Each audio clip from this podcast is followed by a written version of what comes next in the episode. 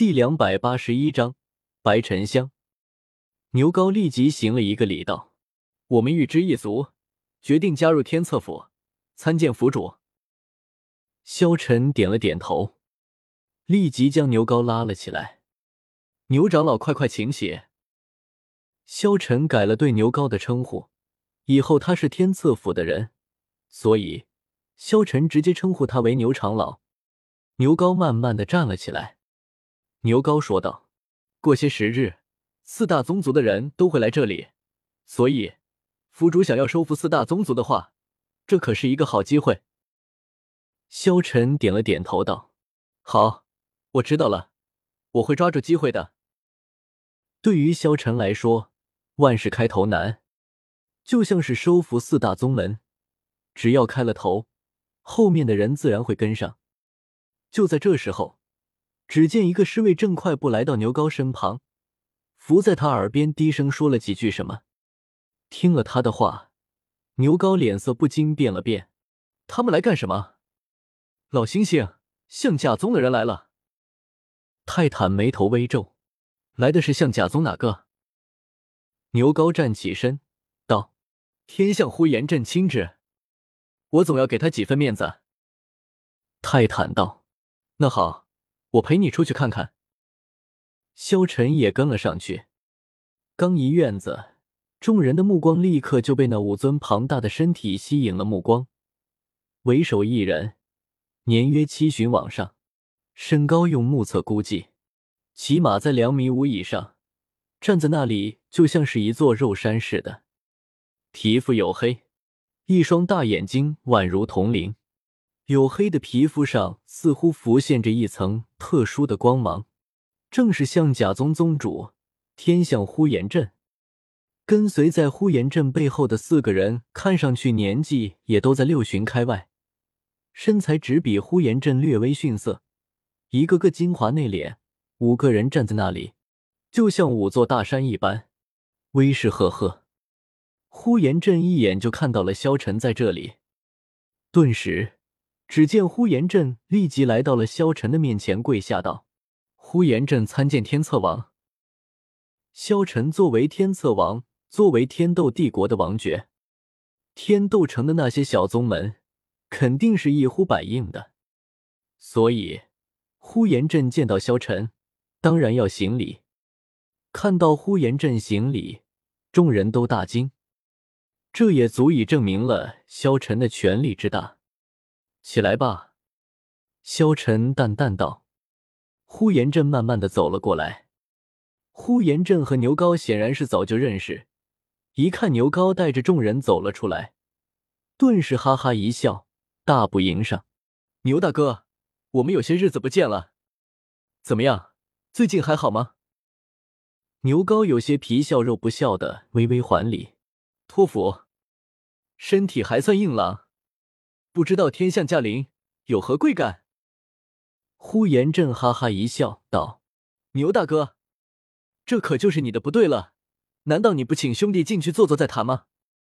哦，这位老哥身板如此健壮。不知道是哪位？他弟目光落在泰坦身上。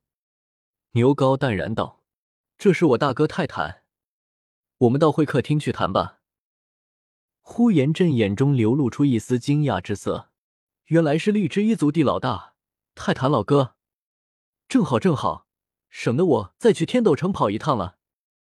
牛皋命人上茶，勉强挤出一丝笑容，向天象呼延震问道。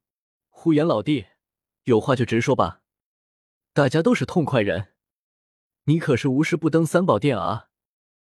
好，痛快。呼延震也不多客套。牛皋老哥，其实我是想要来劝说你加入天策府的，但是没想到天策王已经亲自来了。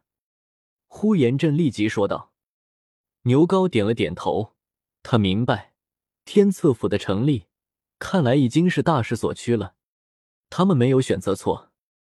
牛皋立即道：“我已经加入了。”哈哈哈！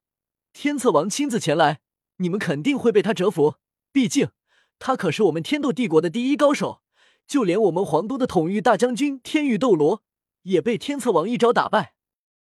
说到这里，牛皋和泰坦都大惊，看着萧晨，的确能够有和比比东一战的能力了。呼延震说完之后就离开了。第二天傍晚，距离单蜀四宗族聚会还有一天的时候，敏之一族到来。敏之一族足足来了十几个人，牛皋、泰坦一起迎出门外，萧晨也跟在后面。仔细数了数，萧晨发现，敏之一族一共来了十二人。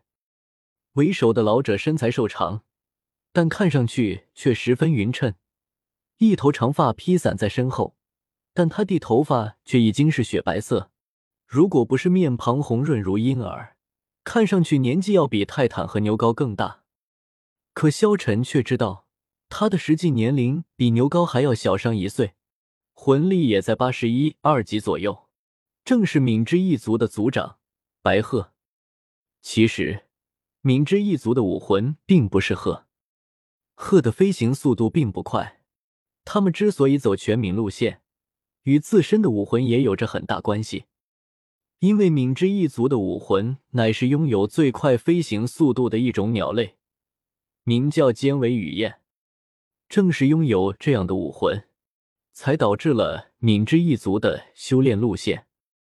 跟随在白鹤身边，是一个看上去年纪与萧晨差不多大的少女。少女身材高挑匀称，相貌极美。